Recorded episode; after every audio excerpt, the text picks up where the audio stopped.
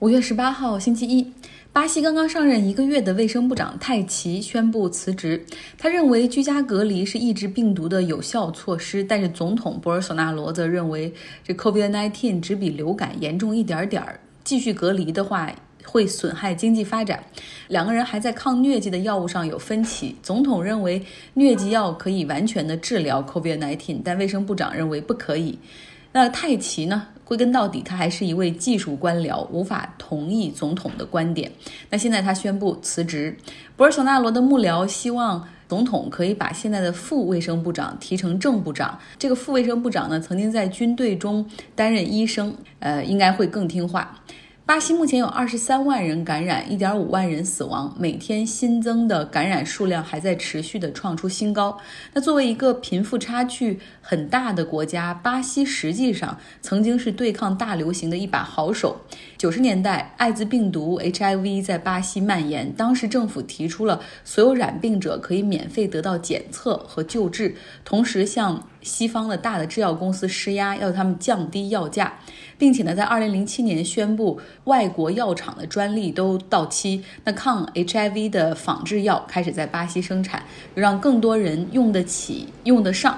那二零一三年呢，巴西开始向偏远地区扩大医疗资源，大量的雇佣古巴、委内瑞拉等外籍医生去帮助贫困地区建立 preventive healthcare，就是那种预防性的体检医疗资源。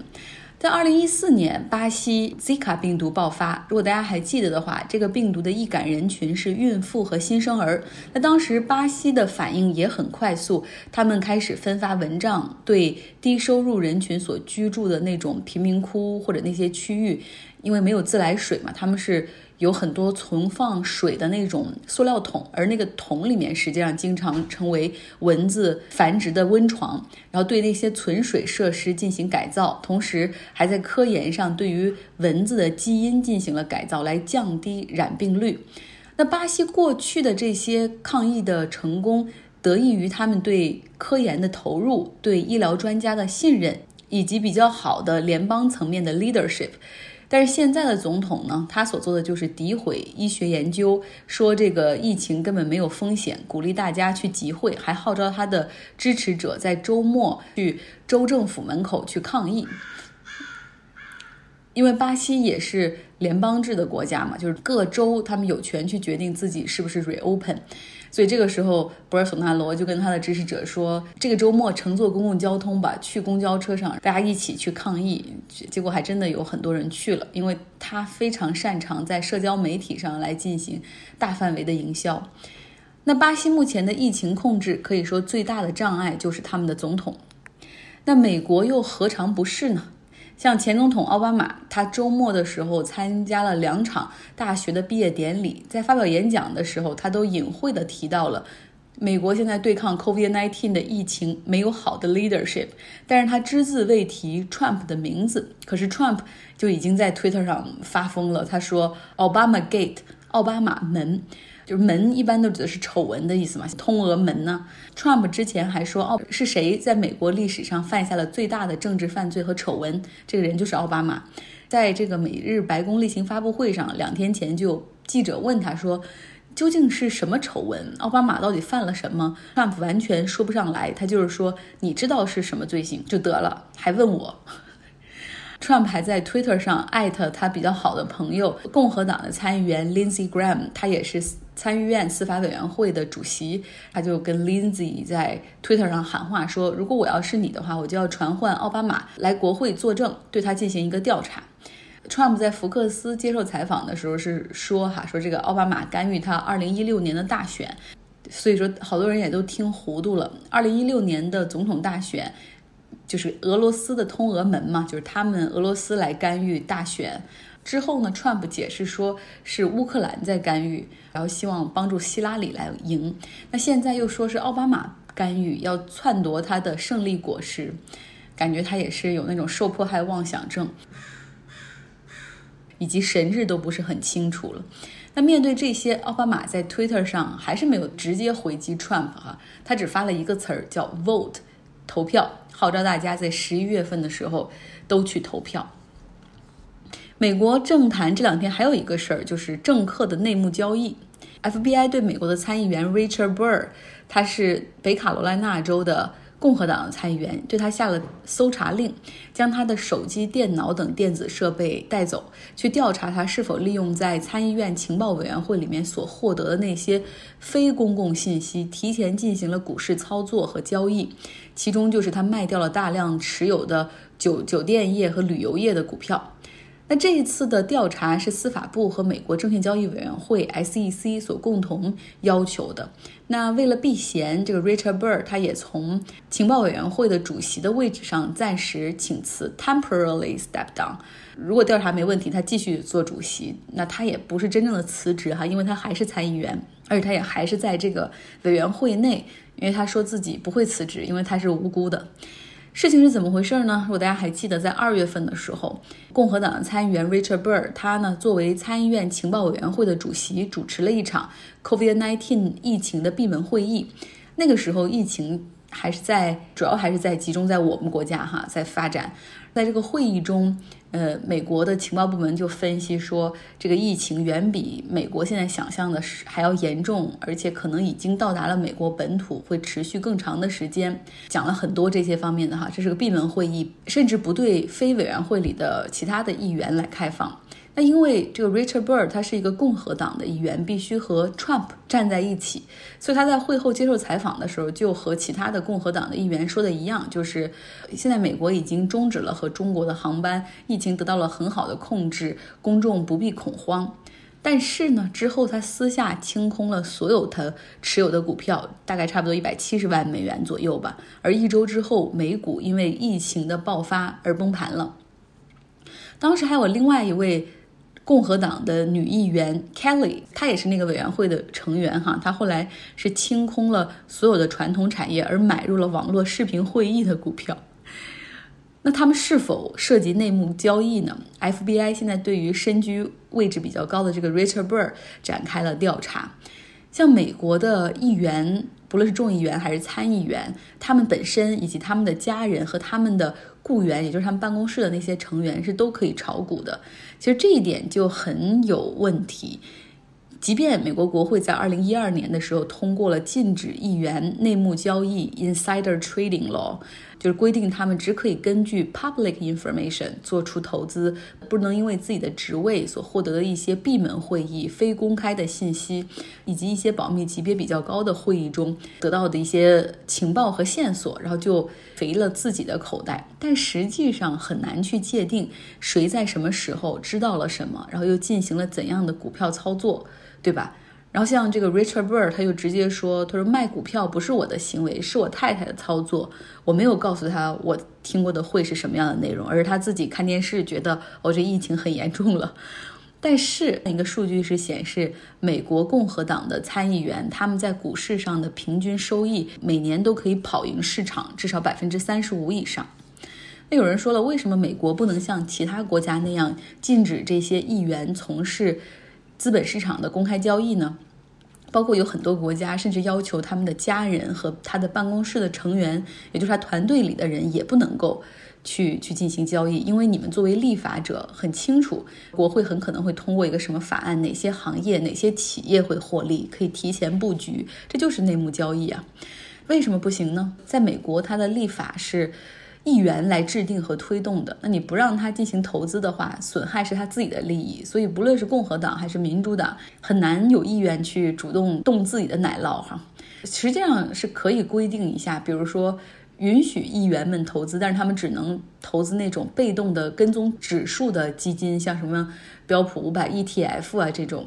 然后可以去享受市场的增长，甚至应该也说可以同意他们把钱放给第三方来打理，但是不能够允许他们自己直接去买卖和交易。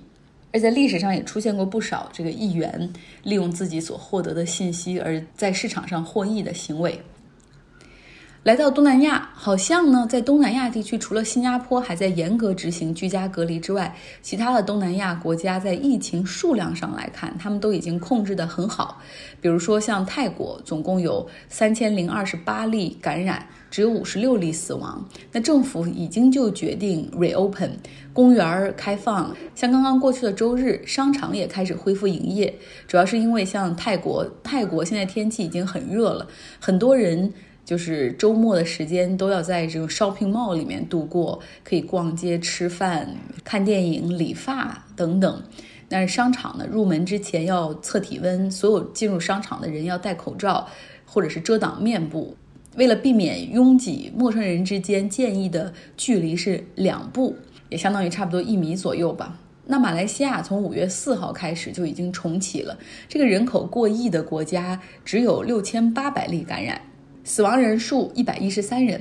重启之后呢，很多商场一开门才发现，哎呀，里面的皮具都发霉了，因为在过去一个多月里面没有通风，也没有开空调，就是发潮了。那缅甸它的人口是五千三百万，感染人数现在只有一百八十多例。那大家都有很好奇，说是不是像之前我们所猜测的那样，病毒在高温湿热的情况下，它的活跃度和传染力就都下降呢？我们来听听生活在缅甸的 Michelle 讲一讲当地的情况。大家好，我是在缅甸的 Michelle，给你们带来一些缅甸的消息。根据缅甸中文网的报道，截止今天五月十七日，缅甸新增两例，共有一百八十四例确诊，其中治愈的患者累计九十七人。这九十七人中有八十四人已经获准出院，在指定隔离区隔离观察。确诊患者中有六人死亡，但是这并不包括一些在隔离期间就死亡的病例。这些病例据报道不是新冠，但是有读者，包括我自己，也很疑惑消失的真实性。我的怀疑并不是没有理由的。在发现，呃，缅甸的禁航令似乎没有严格执行之后，我就开始怀疑一切。最开始，缅甸出现确诊都是境外输入。很多有钱的缅甸人喜欢出国，他国疫情爆发之后回到缅甸，不可避免的有了一些境外输入。那个时候缅甸防控还很不严肃，这些病例通常都没有居家隔离，抵达仰光之后又乘坐长途汽车到其他省邦，甚至于有一例还在老家举办了自己的婚礼。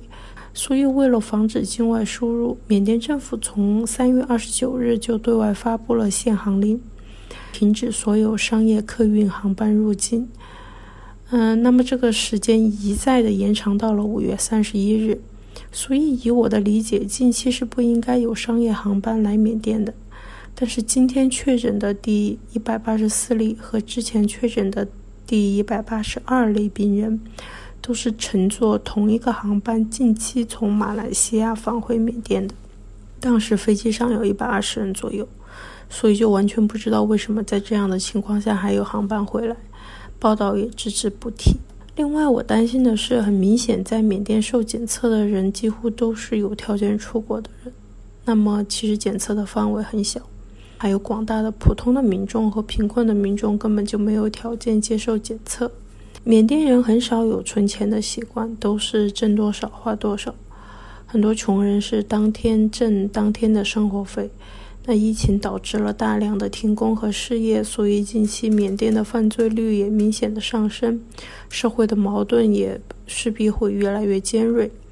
呃，两件事举例说明：一是缅甸浙江商会常务副会长严先生在仰光水林班工业区遭遇意外刺杀身亡。那根据录像，他当时一个人开了一辆好车。在距离办公室五分钟的地方遭遇了碰瓷，他下车与其干涉，和言语不合之间有了肢体的冲突。那对方两人看他势单力薄，又开着一辆好车，所以起了歹意。这件事情震惊了当嗯仰光当地的中国人的圈子。那湖南商会因此发文悼念严先生，并且严肃地嘱咐全体在。缅甸的湖南老乡，其中的内容话糙理不糙哈。我个人认为，在比中国弱小的发展中国家非常的适用。比如说，远离黄赌毒，不要想在缅甸当皇帝或者搞别人的钱。那能包容不同人的信仰差异和文化差异。特别提到说，我们不是救世主，不要输出自己的价值观和信仰，特别是在公共场合或者微信群里，不要总是想方设法把自己的价值观和信仰装进别人的脑袋里。那很神奇的是，我在国内的两个朋友也主动发给我了这个公文，不知道他们是怎么获得的。但我想，可能是这些内容让读者觉得非常中肯，所以很快就传到了缅甸以外的区的的地方。另外一件事情就是，我的本地人的邻居在家门口被抢了。那我是住在仰光两条主干道之间的一片比较低调的别墅区。那联合国的一个机构也是在我们这一片。啊，前几天白天呢，我们邻居把车停在家门口，啊，几分钟啊的时间没有把车钥匙，离开了一会儿，那么就那么一会儿，车上的钱财、手机就被抢走了。那这也完全不是我以前感受到的阳光，但是我现在也开始意识到，我在阳光的生活仿佛是在一个玻璃房里面，以前只看到了一个平和的阳光。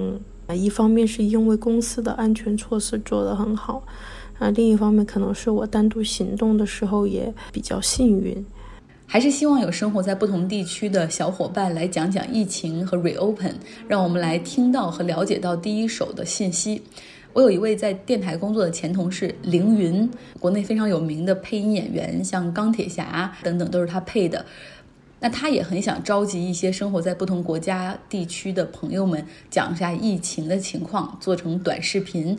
那他的想法和号召，我也发到了今天的微信公众号上。张奥同学，如果你想参与，也可以来看一下。不同国家之间论重启的速度和达到的效果，其实我是比较服德国的。他们在刚刚过去的周末已经恢复了足球比赛。像我们国家其实控制的更好，但是足球比赛还没有想到要恢复哈。但是德国做到了，像拜仁慕尼黑他们在客场对阵柏林联合队是二比零赢了。比赛在空空荡荡的体育场里来进行，看不到北看台的摇旗呐喊的那种球迷。场内除了球员和教练，联赛的一些管理人员就没有任何的人，只有电视转播，很安静。然后球员和裁判员他们取消了握手的环节，但是进球之后，看到大家还是会拥抱哈，看着真的是很让人羡慕。但是没问题，因为大家所有的球员都已经隔离了十四天。那为了给社会和更多的人去做以示范，我们看到从大巴上走下来的时候，像拜仁慕尼黑的球员，所有人都戴着口罩哈。这照片我也发到微信公众号上了。德国除了职业足球运动员，他们现在已经开始恢复了带引号的正常的工作。其实大部分的公司都还在执行着居家隔离办公。我们的好朋友 Jessica 之前说了，她刚刚在疫情之前入职没多久，哈，就没怎么和公司里的人见过面，就开始远程办公。那怎么去融入这种企业文化呢？远程办公又怎样去增强这种企业的归属感和沟通效率呢？来听她的介绍。好，我是 Jessica，到现在远程办公也有两个多月了。那么远程办公如何提高员工的协同力、协作力，构建企业文化呢？疫情之下，在公司如何给员工发放礼品呢？我们今天来探讨一下，说说我在的这家德国公司他们是如何做的吧。首先，每周一早上是 Teams 全员会议，了解公司现在的大体情况，开发的产品到哪一步了，是否有最新的合作客户。有没有大佬入职？像 VP 类的岗位，每周四下午两点到两点半，远程二十分钟在线运动，十分钟交流评论。每周五是远程晚餐，大家一起做一道菜，打开 Teams 一起吃饭、聊天、碰杯这样的活动。大家聚餐对于新员工来讲还是蛮好的，可以认识到很多的同事，还可以看看同事家的布设、个人喜好及风格，还有。有的家里有小朋友的，有时领导正在讲很重要的事情，然后一个超可爱的小脑袋钻到视频里头，还用稚嫩的声音问：“爸爸，你又在玩游戏吗？”真的超搞笑。可能也是因为公司的程序员比较多吧。还会看到同事边工作边看孩子做作业。我的经理有两个孩子，有时他在和我视频的时候会在院子里面办公，还时不时的能从视频里面看到两个小家伙在背后打架，好有爱。他会立即过去给他们当裁判。德国现在有的公司在复工，我问经理说什么时候我们可以复工，他说那要看幼儿园什么时候开学了，他也快要疯掉了。其次呢，公司的所有的办公软件最好能形成一个闭环。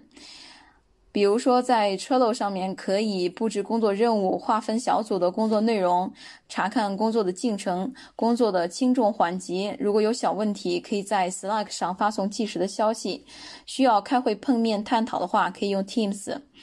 文件分享的话，用 Google Drive。预约会议的话，用微软的 Calendar。当然，这些变动都会产生邮件提醒。这样的话，小问题、大问题都可以随时找到相。对应的人或者说方案，其实远程办公好像也并不是那么累。我自己这段时间还适应了不少，感觉挺好的。但是刚入职的小白上上周去公司办公两天，感觉公司好高大上。比如打印复印一体机里面直接有我的邮箱，扫描完直接发送到邮箱里面，七十页的纸一分半左右全部扫描完。打印错的文件，旁边的碎纸机更加智能。当我还在想应该是用哪个按钮开始碎纸呢，结果一接触到纸就到了唤醒模式，直接碎到了。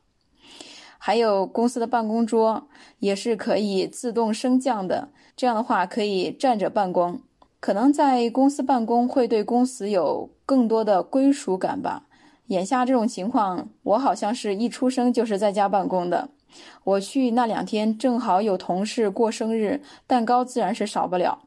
忙碌了一个下午，来一块 cheese cake 和一杯现磨咖啡，看着窗外的夕阳斜晖，至少那一刻内心是很平静、很安逸的。其次比较难的就是新员工的远程入职，remote onboarding。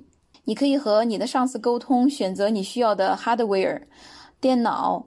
带公司 logo 的办公用品和当然每个人都有一个 T-shirt，公司会给你邮寄，呃双方的签字合同，就是最古老的那种。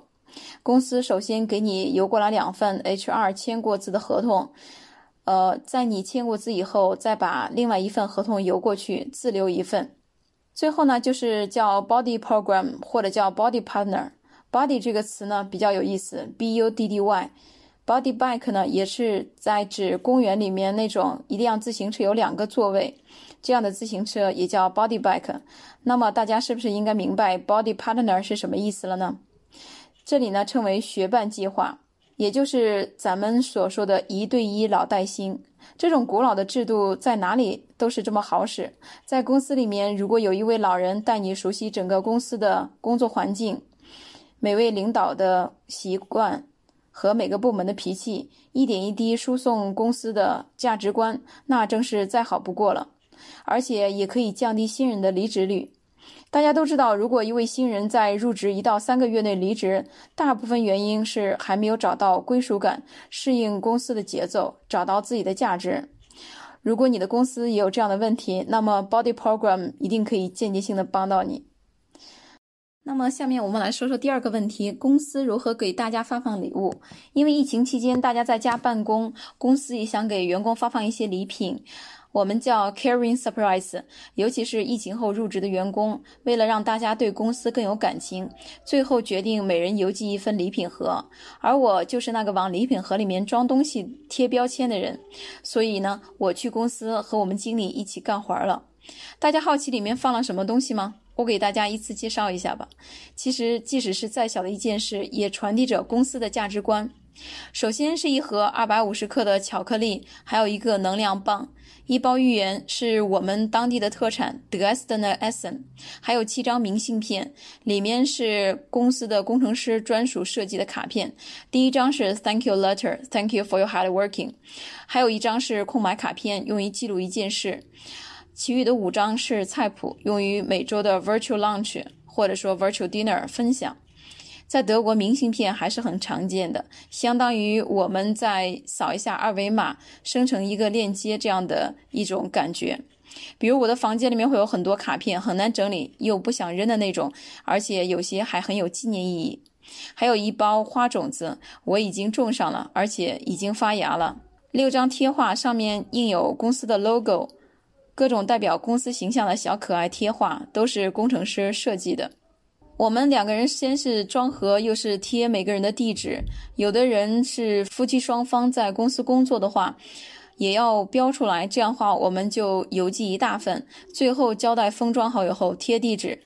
在我们几乎快要整理好的时候，经理突然说我们没有打印发件人的地址。于是我们又从头到尾整理了一遍。两个下午的时间终于整理好了。我们拖着东西放到车上的时候，他说：“Jessica，其实我找了礼品公司来承包，他们给我们做。”但是在德国是有规定，公司不可以把员工姓名和地址交给第三方，那样是会违反法律的，所以我们只能自己干。不过我好像也明白了，为什么以前在公司的时候过节会发礼品卡，省事儿贼方便呀。延伸一下下吧。说到发放礼品卡、大礼包类的东西，我想到最近看的一本书叫《薪酬体系规划》。如果公司效益不错，想给每位员工增加二百元的补贴，应该是直接发放现金还是发礼品呢？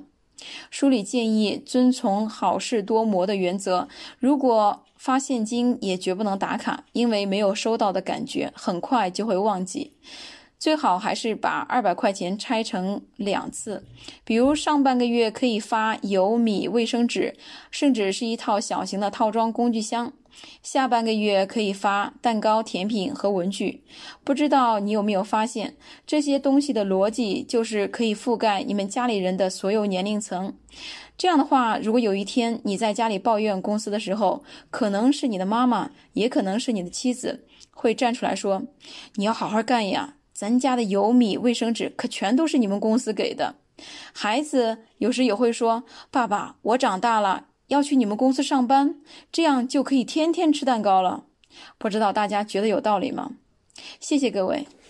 像我所在的公司，我们用的也都是微软，然后不论是微软那个通讯软件，以及开会的软件 Teams，还有它的云服务 SharePoint，大家都还用的比较好。本来员工们像我们就是什么法国、葡萄牙、西班牙、波兰、美国、日本就都有，大家也都是比较适应远程办公的，大家也都很懂得生活和工作的界限。比如说周末的时候绝不会发邮件，看到谁休假的话，都会自动把它移除那个 CC 的名单里面。